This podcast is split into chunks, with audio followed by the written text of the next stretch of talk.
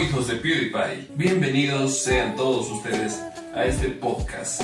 Rosemary Bejarano, bienvenida a este quinto programa ya de este podcast, artista bastante reconocida a nivel local. Quisiera por favor pedirte que tú te presentes para que la gente te conozca, a qué te dedicas. Soy Rosemary Bejarano Navarro, eh, soy cantante, soy músico, actualmente trabajo como directora del coro universitario San Francisco Javier desde hace ya nueve años. Bueno, ¿cómo comienza esta carrera de artista? He iniciado con el aprendizaje del piano a los seis años de edad en la Escuela Nacional de Música Simeón Roncal, donde he tenido maestros muy reconocidos como don Juan Manuel Torres, que era en ese entonces director de esta escuela. Eh, también es el compositor de, algunos, um, de algunas canciones, de algunos himnos. De, luego he estado um, en la misma escuela, he aprendido a tocar guitarra y canto con la profesora Elga Cáceres. ¿Cómo llegaste a entrar a esta escuela Simeón Roncal? ¿Tuviste que rendir un examen? ¿Fue por obligación tal vez de tus padres o fue de manera voluntaria? Bueno, mira, a los seis años de edad eh, los papás te llevan y te inscriben donde ellos ven, ¿no? Y esta escuela de música era la única en Sucre. Entonces, mis papás me inscribieron en esta escuela para que yo aprenda el piano porque a mi papá le gustaba mucho, mucho la música, el arte. Incluso él, él era cantante, él cantaba, era tenor, eh, cantaba muy lindo mi papá. Entonces le gustaba mucho la música y pues dijo, mi hija tiene que estudiar eh, instrumento, tiene que eh, estudiar música. Entonces, por eso es que me inscribió a la Escuela Nacional de Música Silvio Roncal. Ha pasado el tiempo, a mí me ha gustado mucho, me ha gustado mucho el piano, me ha gustado mucho la música, tocar guitarra, como ya dije, y también el canto. Me ha gustado bastante. He incursionado en este arte desde esa edad. En esta escuela, señor Roncal, que lleva el nombre en honor a uno de los grandes compositores de la cueca chuquisaqueña, fue fundada en su momento por el autor del himno de los maestros, ¿no? Del himno al maestro. En esta escuela aprendes las bases del piano, del canto, como bien comentados, con diversas materias que les daban ahí. Aparte del piano, eh, llevábamos otras materias complementarias como ser solfeo, rítmica, apreciación musical, donde escuchábamos obras eh, clásicas, por ejemplo, de Beethoven, de Chopin, de Tchaikovsky, obras muy lindas. Bueno, ya cuando fui creciendo, entré a los Masis, a la escuela de folclórica, los Masis, porque me gustaba mucho también el folclore y me gustaba el instrumento del charango, me llamaba la atención. Fue mi profesor un destacado charanguista nacional, eh, Tito Tapia. Y también, gracias a esa base que llegaste a tener, participas del Festival Lauro. ¿Cómo fuiste invitada a este festival? ¿Cómo llegaste a este momento que fue un gran hito en tu carrera? Se presentó la oportunidad, lanzaron la convocatoria en Sucre a nivel local para participar en el Festival Lauro de la Canción Boliviana. Entonces me presenté como ñusta porque los requisitos eran tocar instrumentos folclóricos, cantar, eh, mostrar todas las habilidades que uno tenía, ¿no? Habilidades artísticas. Entonces yo me, inscribí, me presenté y también eh, participé en dúo cantando con otra compañera, con una amiga. Eh, ella me hacía la segunda voz y fuimos, eh, participamos también en, en dúo. Fui seleccionada a, a, nivel local aquí en Sucre, tanto como ñusta y también como, como dúo gané aquí en Sucre, se llevó a cabo en el Teatro 3 de Febrero la, la selección y ya fui como ñusta chuquisaqueña a representar a Chuquisaca en el festival en Cochabamba, el Festival Lauro de la Canción Boliviana. Y eh, ya en, en, Cochabamba la competencia fue mucho más, em, más eh, dura, más fuerte, porque participaron de Beni, de Santa Cruz, la Ñusta de La Paz, de Tarija, de Cochabamba, obviamente, de Oruro, y por supuesto Chuquisaca estaba presente con mi persona. Y ya dentro de las finalistas eh, salimos mm, la de Cochabamba y la de Chuquisaca. El público cochabambino gritaba Sucre, Sucre, Sucre. Para mí fue muy algo emocionante porque nos hicieron empatar con la de Cochabamba y el público dijo, no, no hay empate. La ganadora, única ganadora es la, de Sucre, es Rosemary. Entonces, Laureano Rojas, que era el que organizaba estos festivales, dueño de la disquera Lauro, no tuvo más que coronarme, ¿no? Como ñusta nacional ganadora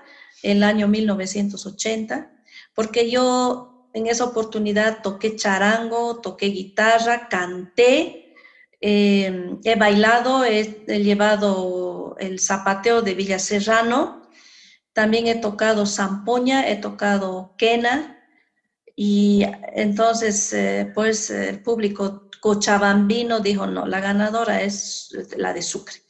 Y ha sido para mí muy emocionante que un público que no es tuyo grite, ¿no? Grite eh, Sucre, Sucre, todo el público gritaba Sucre.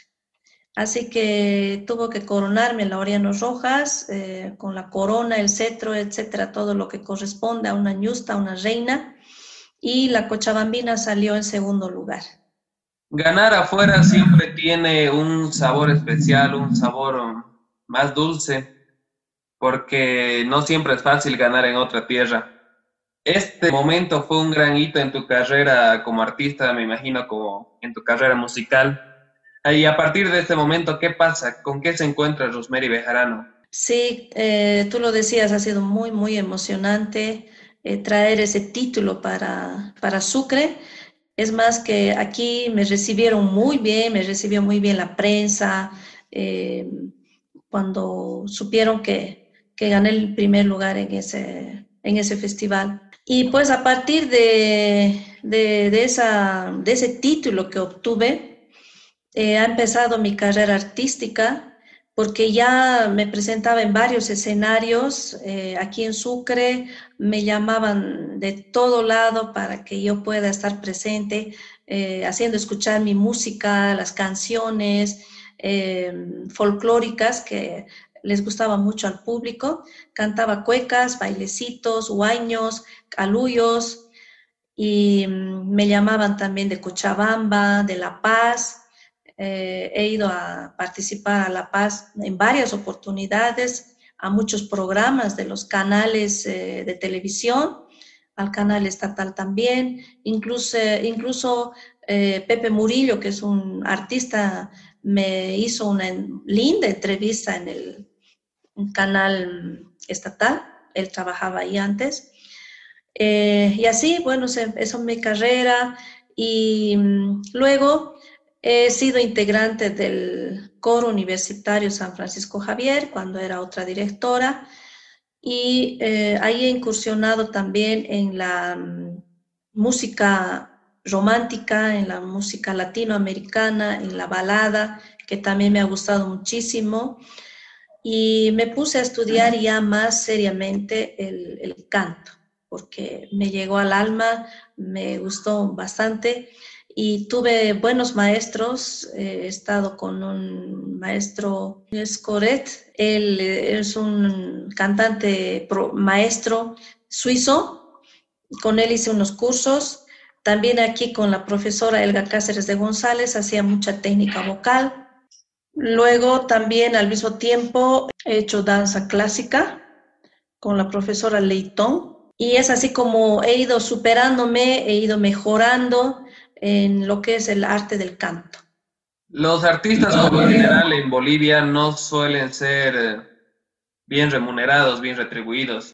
¿Usted podía vivir de la, de la música en ese momento o esto no es cierto? Sí, sí, sí se puede. Es, es difícil, es complicado en nuestra ciudad, eh, a nivel nacional también, pero si uno se dedica, se destaca, eh, sí se, se puede. Yo diría que sí se puede.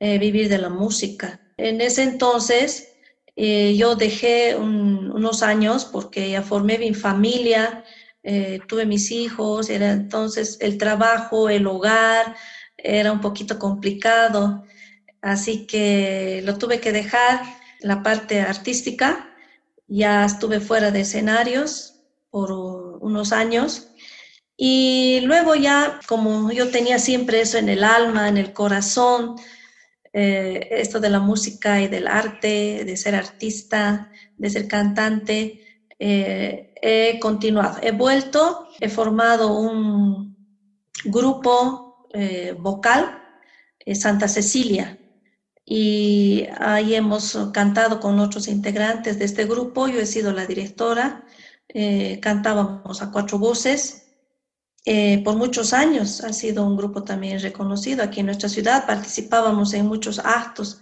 Hace poco mencionaba que por motivos de haber formado su propia familia tuvo que dejar de lado el arte. ¿Es realmente así? ¿No es posible, no es factible acaso combinar el tener una familia propia y dedicarse al arte o es que en su caso la familia también demanda demasiado? Sí, la verdad es que dejé por mi familia, dejé los escenarios por mi familia, porque, bueno, la familia también exigía y a veces los uh, esposos son un poco celosos, eh, no dejan de trabajar en este, en este arte, pero em, con los años uno va comprendiendo de que hay que hacer lo que más a uno le gusta, ¿no? Lo que más a uno le gusta, eh, sin dejar de lado, obviamente, el hogar, la familia, la atención a los, mm, a los hijos. Y mm, hay que saber combinar, digamos así, ¿no? Eh, tanto el trabajo artístico como mm, el trabajo en la casa eh, con la familia. Tengo entendido que usted actualmente es directora del coro universitario. Ah, sí, así es. Actualmente trabajo como directora del coro universitario. Ya nueve años que dirijo este coro es más, esta semana hemos estado de aniversario y mm, es muy satisfactorio para mí poder trabajar eh, en este cargo porque me gusta mucho la música, me gusta mucho el canto y me gusta mucho la parte coral, la armonía de las voces, ¿no? Que es lo más bello, lo más hermoso, que las personas canten armonizando las voces. También es satisfactorio porque mm, uno ve su trabajo, ve los resultados de su trabajo en un concierto, en una presentación, entonces muy satisfactorio. Bueno, usted en su momento fue integrante del coro universitario y hoy en día se encuentra bajo la dirección del mismo. También tengo entendido que este coro ha participado en festivales internacionales representando a Sucre, la universidad, y por supuesto a Bolivia. Así es, así es. Hemos representado a la Universidad San Francisco Javier y por supuesto a Bolivia en el festival eh, en Acopi. Así se denomina el festival. En la ciudad, se ha llevado a cabo en la ciudad de, Piracicaba, Sao Paulo, Brasil. Esto ha sido el año 2012, en el mes de junio, principios de junio. Eh, hemos sentido una satisfacción enorme al poder representar a nuestro país en ese tremendo festival eh, de coros. Hemos llevado en alto el nombre de la Universidad de Sucre y de Bolivia. También en otro festival que hemos mm, participado ha sido el año 2018. En el mes de agosto hemos estado en el festival Ameride, Así se llama este festival. Es un festival internacional también de coros donde ha participado México, eh, Brasil, por supuesto, como anfitrión, Venezuela, eh, Ecuador, Colombia, eh, Chile. lindos coros, hermosos, pero nosotros no nos hemos quedado atrás, hemos mm, llevado muy buena representación, hemos mm, obtenido tres premios, uno a la calidad interpretativa, el otro a la conferencia que yo eh, dicté en esa oportunidad sobre la música boliviana, tradicional boliviana, los lugares turísticos de Bolivia em, y también de la comida boliviana. Y otro premio ha sido, que hemos obtenido, ha sido el premio del público nos hemos robado al público y eh, nos ha otorgado otro premio. Así que han sido los tres premios que hemos traído el año 2018 de Itajubá, eh, Minas Gerais, Brasil. También hemos eh, representado a nuestra universidad y a Bolivia en un festival internacional virtual llevado a cabo en Costa Rica. Eh, esto ha sido en, en el mes de julio. Es un festival internacional virtual la pandemia, por la situación que estamos atravesando en estos momentos a nivel mundial. Y em, hemos llevado la cueca eh, chuquisaqueña, Sed de Amor, del autor Miguel Ángel Balda. Para ir concluyendo esta entrevista, ¿algún mensaje que quiera darles a aquellos jóvenes que quieren dedicarse al arte? Sí, mi mensaje a los jóvenes eh, que están saliendo bachilleres, que no saben qué estudiar o que les gusta la música y a veces los, los papás eh, no, no dejan, dicen, no, músico, ¿de qué vas a vivir? No vas a poder vivir de la música. Eh, yo quiero decirles que sí, sí se puede cuando uno se dedica totalmente, em, pone su alma, su espíritu y su corazón y todo en superarse, en ser mejores, mejores artistas cada día, mejores cantantes cada día, y ah, sí se puede. Entonces les digo que hagan lo que les gusta, estudien la carrera que les gusta. Yo sé que aquí en Sucre no hay carreras en la universidad, en las universidades, ni estatal ni en las privadas, la carrera de música o la carrera de cantante o un conservatorio a nivel profesional. Pero eh, pueden ir a otros lugares de nuestro país, en Santa Cruz, Cochabamba, La Paz, existen conservatorios donde uh, pueden estudiar estas carreras. Eh, en Potosí también existe la carrera en la Universidad Tomás Frías, hay una carrera de música. Entonces, em, no, nada es imposible. Jóvenes, así que a estudiar lo que a uno le gusta. Bueno, Rosemary Bejarano, muchísimas gracias por estar aquí hoy. Artista bastante reconocida a nivel nacional. Espero que nuestros oyentes hayan escuchado una, una charla enriquecedora. Bueno, eso ha sido todo. Espero que hayan disfrutado este contenido. Síguenos en todas las redes sociales y suscríbanse, denle like, compartan para que sean los primeros en enterarse cuando subamos un nuevo programa. Eso ha sido todo por hoy. Espero que hayan disfrutado este contenido. No se olviden de seguirnos. Estamos en todas las plataformas digitales: YouTube, Facebook, Spotify, Apple Podcast, Google Podcast. Goodbye.